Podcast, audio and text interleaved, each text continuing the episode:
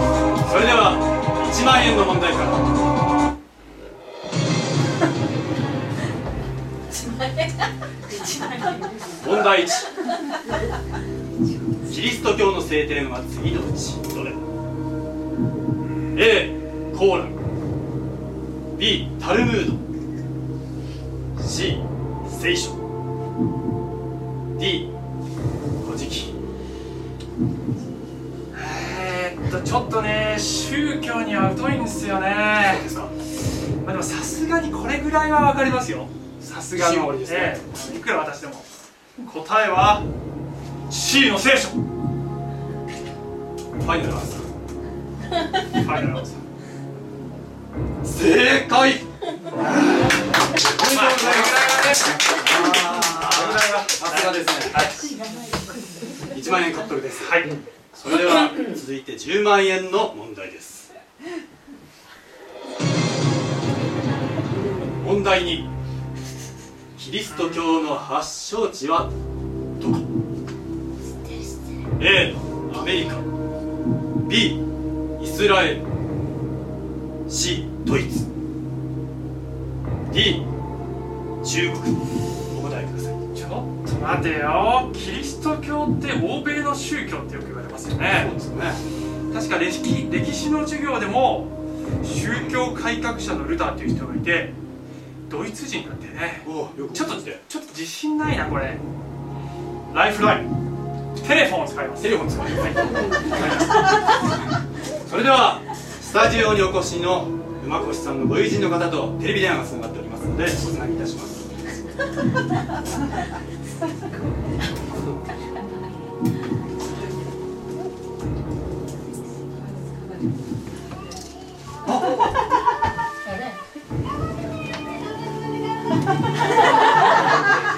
さあ制限時間ございますので。はいいいからいいからいいから。いい。ちょちょっと待って待ってまだ問題言ってない問題言ってない、はい、キリスト教の発祥地はどこ？え A アメリカ B イスラエル C ドイツ D の中国。本当に？本当に？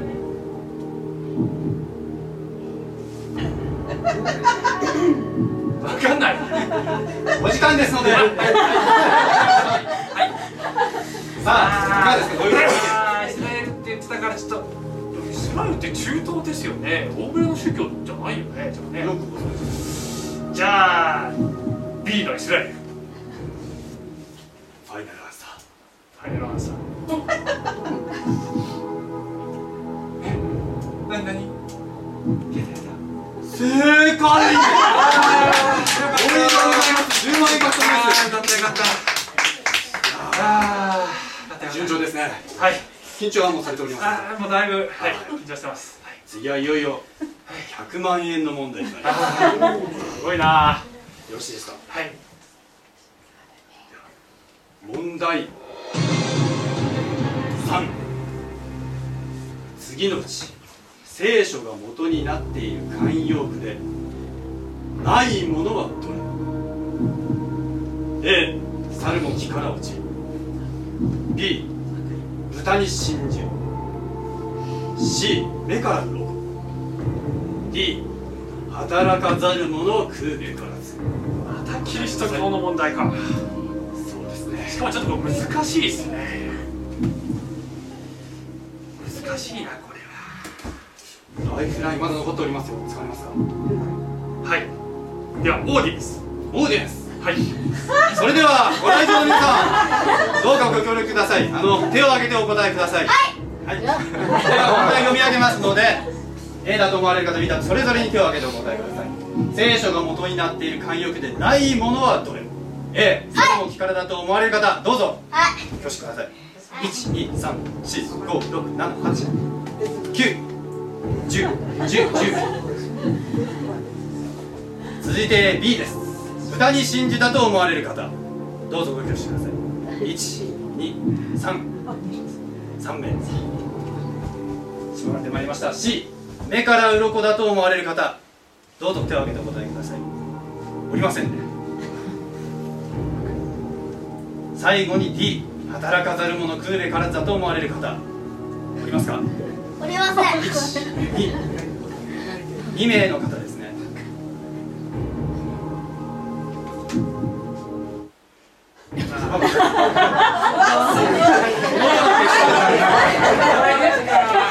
例がダントツ。そうですか。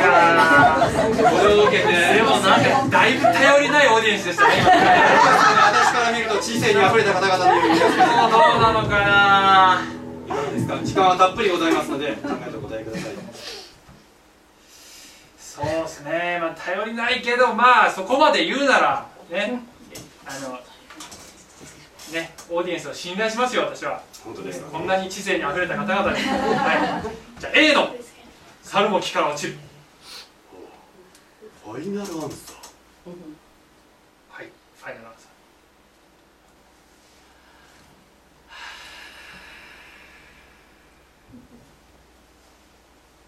正解ありがとうありがとうございます。ありがとうございます。ありがとうございます。マコさん100万円の獲得です。よおめでとうございます。はいところで今日は会場にお友達の方々見えていましたけれども、はいご両親はテレビに出演されているのをご存知なんです。かねああの母はきっと田舎であのとお隣さんの家でテレビを見てると思います。もう全然テレビを見ない人でもう芸能界にも全然疎いんですよね。ああきっと塩さんのことも全然知らないと思います。ちょっとショックですね、あそうですか。私は母子家庭で育ちました。父とは会ったことがありません。父と母はそれぞれの両親の反対で結婚できなかったそうです。そういえばここに来る前母とこんなやり取りしたな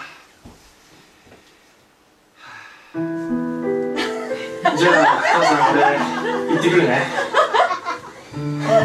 あんたテレビなんか出るんだってな。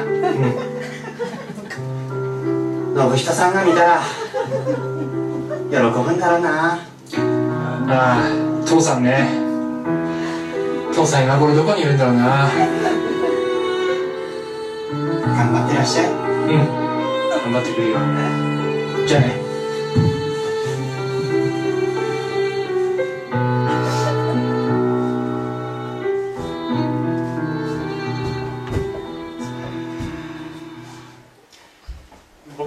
の信継っていう名前は、まあ、父さんの信人っていう名前を継ぐという意味で信継って名付けられたんです。あすいませんこんな個人的なこと。失礼。ご苦労されていたんですね。いえではぜひ賞金を持って帰っていただいてお母さんにはい。楽をさせてあげてください、さあ孫さん続いて500万円の問題になります。はい。問題4次のうち聖書の教えの起源について正しいものを選べ。A2000 年前にイエスが始めた B2500 年前に釈迦が始めた。C イエスの死後弟子たちが作った。DABC のどれでもない。あこれは簡単ですね。これはだって A でしょ。だってイエス・キリストが始めたんでしょキリスト教って。ね。簡単です。A でしょ。まこさんライフライン残っていますけれども使われませんか？ライフライン？使いませんよこんな簡単な問題。問題。に50-50を使われるといいかもしれませんね。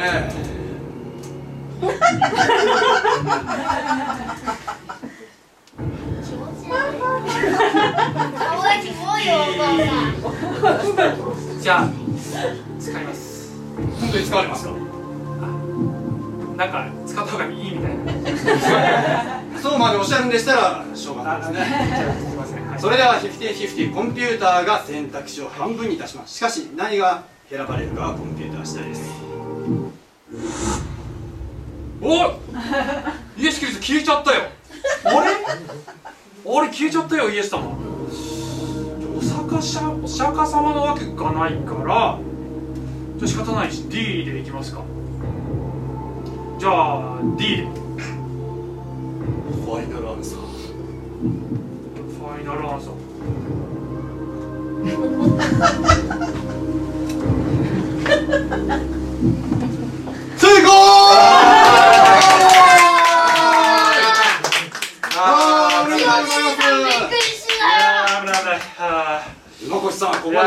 と順調に進んでこられましたね。はい。どうですか？1000万円が見えてきましたけれども 自信のほどは？あー自信？え。自信なんてありませんよ。だってもういっぱいいっぱいですどうよですか？名前が変わりなっちゃいますなんてね実は俺には誰にも言えない秘密があるのさ そうあれは今からちょうど1週間前のことだった。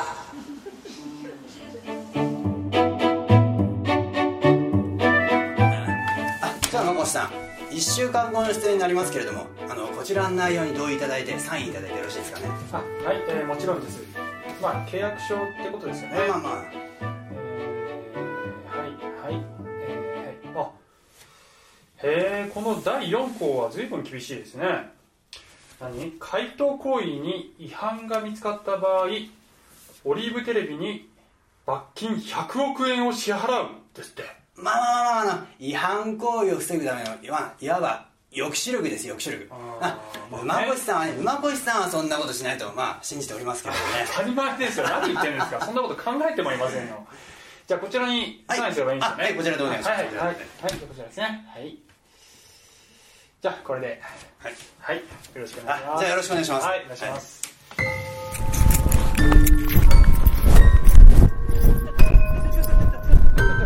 ちょっとちょっとお話よろしい。ですかねちょっとお話よろしいですか？私クイズオリブネアの問題制作部に所属するものなんですけれどもはい。1週間後の問題と回答すべてあなたにお教えいたしますよ。のななんでですか？もちろんある条件を飲んでいただきますけれどもね。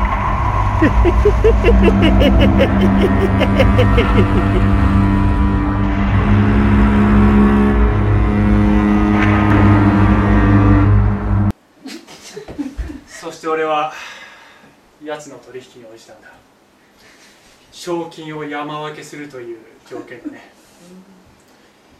つまり全部問題は知ってるっていうことさ。全て演技っていうことさ。俺にはこの金が必要なんだ。ビジネスを立て直すために。そもそも俺のイタリアンレストランが傾いてしまったのはある日このオリーブテレビ局の制作するグルメ番組がやってきてうちの店には目もくれず道の向かいのイタリアンだけを取材していた。そしてビジネスが傾いてしまったんだ。その時の司会をしたのがこのシオモンタ。だからこれは正当な復讐なんだ。マコさんマコさん。え？えどうされました？いやなんともない立ち上がって。ちょっと緊張して熱くなっちゃったああそうですよね。はい。リラックスしてください。はい大丈夫です。はい大丈夫です。まだまだ問題続きますよ。はいはい。さあそれでははい。750万円の問題がはい。来ました緊張するな。あ参りましょう。はい。問題5、次のうち教会について正しいものはどれか。A 教会は聖人君子の集まりである。あ B 礼拝では笑ってはいけない。C 教会ではみんな牧師に絶対服従するし。D キリストは欠点を許し合うように教えた。お答えください。ああこれは牧師の立場だときっと C がいいんでしょうねきっとね。そう思われますか？そうです。ごめんなさい。いやーこれは難しいなもう勘に頼るしかないないや勘ですか。あー全然わかんないから。じゃあ D で。D ですか？はい。ファイナルアンサー。ファイナルアンサー。いや成功！ドキドキした。おめでとうございます。ので150万円獲得いただきました。ドキドキした。あところで馬越さん。ーはい。この番組に出演するにあたり契約書にサインされたことは覚えておいていいですか？ああしましたね。はいはいはい。違反行為をしたら100億円の罰金を支払うという条項はもちろん確認されましたか？ええもちろんしましたけれども。でもなぜ今そのことを？もしかしてこの親父知っているのか？いやいやそんなわけはない。情報が漏れないように細心の注意を払ってるはずだいやいや特に何も関係はないんですあですよね。そうですよね。そうですよね。まあまあええ落ち着いていください。やいや大丈夫です。大丈夫ですさあいよいよ最終問題になりましたよ、はい。新ルールでははい。ドロップアウトはできません。つまりこの問題に正解していただかない限り獲得賞金は0円です。はいよろしいですか？いいですよ。それでは参りましょう。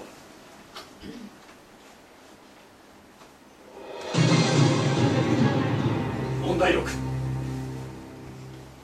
聖書によると人は皆過ちを犯す存在。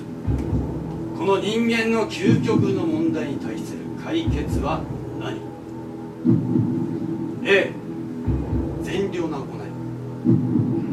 B 修行 C 宗教活動。D 神の救い。えここんな問題聞いてないぞ。どういうことだ？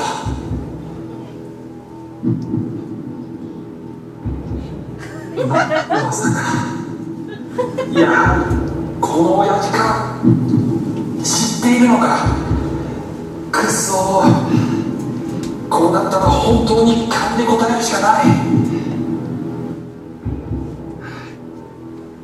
あーくそーいかがですか知ってる。じゃあ知ってる？何何 D じゃあ D のそこのお坊ちゃんがそう言ってたから。神の救いファイナルアンサー。ではこの750万円の小切手には二度と戻れません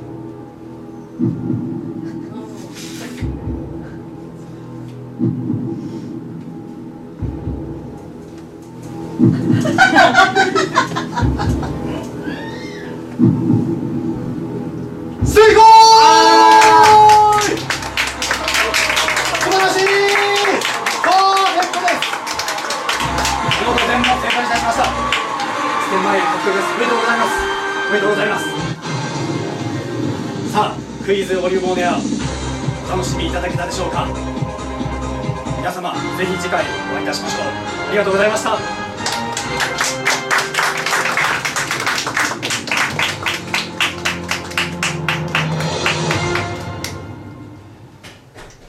ご来場の皆様お気をつけてお帰りください。ありがとうございました。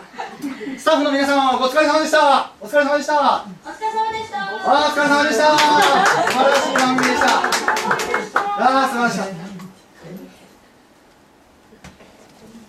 馬越さん。あまり嬉しくなさそうですね。あんた知ってるんだろ？バラすのか？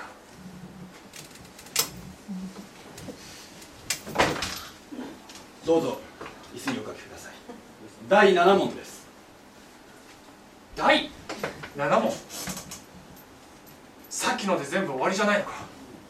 番組は終了。みんな誰もいないじゃないか。スタッフもみんな帰ってしまったじゃないか。何を言ってるんだ。お遊びはやめてくれ。お遊びは先ほどまでのクイズです。この第7問こそがあなたが本当に直面するべき選択問題です。答えは2択。A か B で答えてください。問題はこれです。あなたが今するべきことは何か。A 勝利者を装い賞金を持って家に帰ること。B 自らの人生における選択の過ちを認め告白すること。私は誰にも何も言いません。お答えください。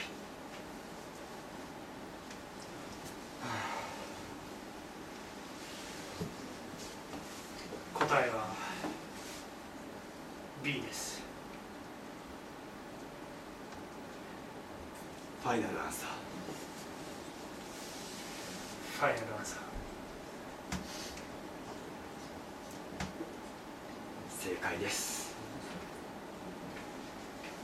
そうですね。しかしこれで私は借金地獄。もう人生は終わりです。馬越さんライフラインを使われますか？ライフライン。この後に及んで何を言ってるんですか？さっきライフラインは3つとも使ってしまいましたよ。あんなものは本当のライフラインではありません。本物はあなたのライフを救う一本の糸。それはあなたの目の前に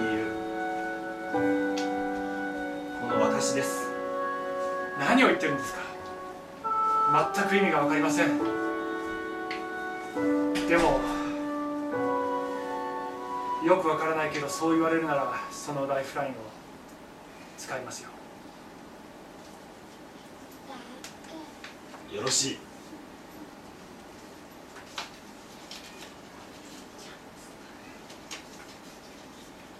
これは私個人の小切手。私の本名が記してあります。これあなたに差し上げましょう。100億円？いくらなんでも。いくら売れっ子の塩さんでも。まさかこんなお金持ってないでしょ。何私の退職金を含めればちょうどそのような額になりますよ。でもどうしてあなたが私のためにそんなことまで？どうしてですか？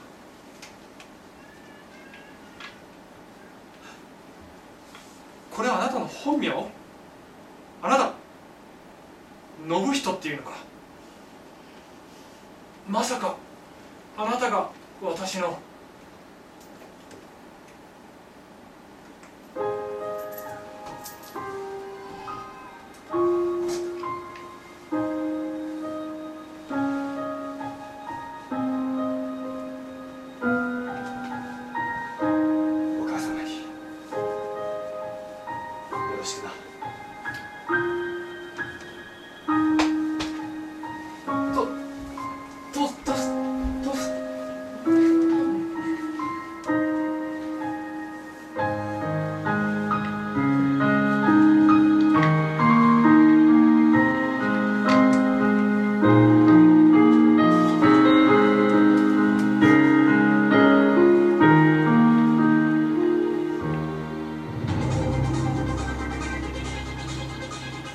人生を変えるかもしれない。クイズオリブオネア。お楽しみいただけたでしょうか？あなたが人生の選択で真のライフラインを見つけることを私塩モンタは願っております。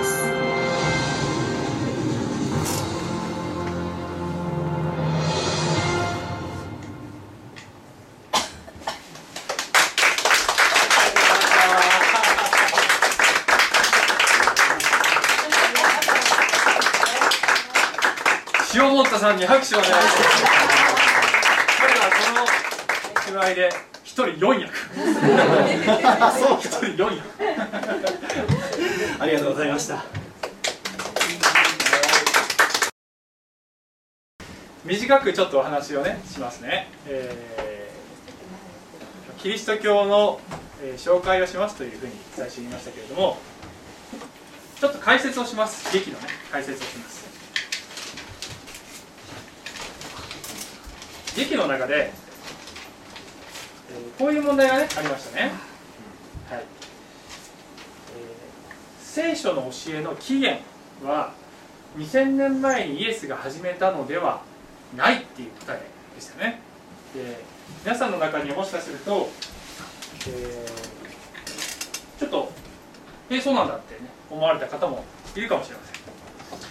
で、えーこれはですね、まあ、これを説明するはなぜなぜこういう説明をするのかというと要するに2000年前にイエスという人が突然歴史の中にポッと現れて、え誰も解かなかった新しい、えー教えをね説いてその新興宗教が大当たりしてしまったっていうそういうことではないっていうことなんですよね。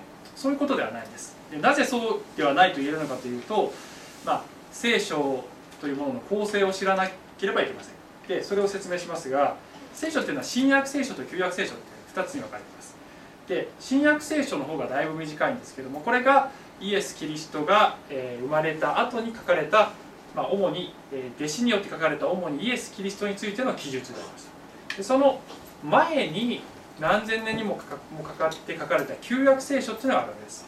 でこの旧約聖書はほとんどがユダヤ人の歴史なんですけれどもそのユダヤ人が歴史の中で神様から与えられてきたその教えとかそして重要なのがそこにはやがて救い主が来ますよっていうね救い主が来るという予言が書いてあるわけです。でおびただしいほどの予言がそこに書いてある。この救い主っていうのはメシアっていうんですね。ユダヤ人はこのメシアを何千年もの間ずっと待ってたんですね。でそして2000年前にこの、えーイエスがこの地上に来たんです。でその時にはこのユダヤ教の指導者たちはすでに旧約聖書に書いてある教えから随分離れた姿になってしまって非常に偽善的な教えに、え走ってしまっていてエリート意識がいっぱいになってしまっていた。そういう状態になってしまってました。でそれをイエスが、えーそれは違うでしょ旧約聖書にはそんなこと書いてないでしょ。神様が教えていることはそもそも旧約聖書はこういうことなんだよっていうのを教えられてそれを正すとともに私が旧約聖書で予言されているメシアであり神の子なんですよということを主張されたんです。ですからそういった何千年にもわたる歴史的文脈があってキリストがこの2000年前に生まれたっていうことを、まあ、ぜひ知ってほしいなと思いました。で、えーじゃあなぜですねそういうことを、まあ、歴史の中で神様が計画されたっていうふうにね私たちは言うんですがなぜそういうことを計画されたのかというとそれは人間の罪のため人間を罪から救うためだって聖書には書いてあるんです。じゃあ罪とは何か？というとですよ。あすみません。その前に、えーこの旧約聖書の中にはですね、えー一番最初の創世記っていうところがあってそこの中にアブラハムっていう人物が出てきます4000年前の人物です。ですからイエス・キリストから遡ること2000年前の人ですね。この人がね神様からこういうふうに言われるんです。あなたの子孫によって地のすべての国々は祝福を受けるようになるっていうね。でこれはあなたの子子孫っていうのはここでは単数形になっていて子孫の中のある一人っていう意味合いが含まれている。ですからそれがそのメシア予言になっているわけです。でそのメシアによって世界中に救いが与えられますよっていうことをアブラハムが受ける。でこのアブラハムの子孫がイスラエル民族すなわちユダヤ人になるわけです。ですいませんさっきの繰り返しですけどアブラハムからユダヤ人が生まれユダヤ人からメシアが生まれそして全ての民族に祝福がいくということを、まあ、ちょっとさっき言いたかったんですけど忘れてました。で、えーそれを神様がされたのは人間を罪から救うためだっていうことなんですがこの罪っていうのは的外れっていう意味がこの言語にはあるんですね。あの罪っていうとね悪いことっていう意識があるかもしれないですけども、えー的がずれていることを罪っていうんです。言うなれば、まあ、さっきのねスキットでは選択肢が与えられて、まあ、クイズですから4択しかないから、まあ、勘でも当たるぐらいですけれども、まあ選択肢を外してしまって間違った回答をしてしまうようなものです。的外れっていうのはある意味で私たちの人生っていうのは選択肢がいっぱいありますよね。今日も例えばこんなねあの水曜日のこんな時間に皆さん他にもっと有意義な過ごし方があったかもしれないのにこの場所に来ることを選択してくださいました、えーきっとお帰りになる時にあこの選択はいい選択だったなってね思って帰ってくれたらいいなって思ってるんですけども人生にはあの選択は間違ってたなって思うこともきっとあると思いますね。自分で間違ってたと気づくこともあるし間違ってたことにも気づかないこともあるかもしれません。で聖書ではじゃあ人間にとって最も大きな的外れは何かって言ってるかというとそれは本来人は神と共に歩むはずの存在として存在している作られているのに神から離れて歩んでいることがすなわち最も大きなこの人間の在り方の的外れなんですよっていうふうに言ってるんです。で、えーさらに聖書ではこの罪っていうのは負債だ借金だっていう表現もされています。例えばですねマタイの福音書というところでイエス様が弟子にこういうふうにお祈りしなさいっていうふうに言いました、えー私たちの負債をどうか神様許してください。祈りなさい。って言いましたでこの同じ箇所がね別の聖書の箇所では罪をお許しくださいっていう言葉にもなっている。ですから負債イコール罪なんですね。で罪というのは神様に対して莫大な借金を負っているのと一緒なんですよ。っていうんです。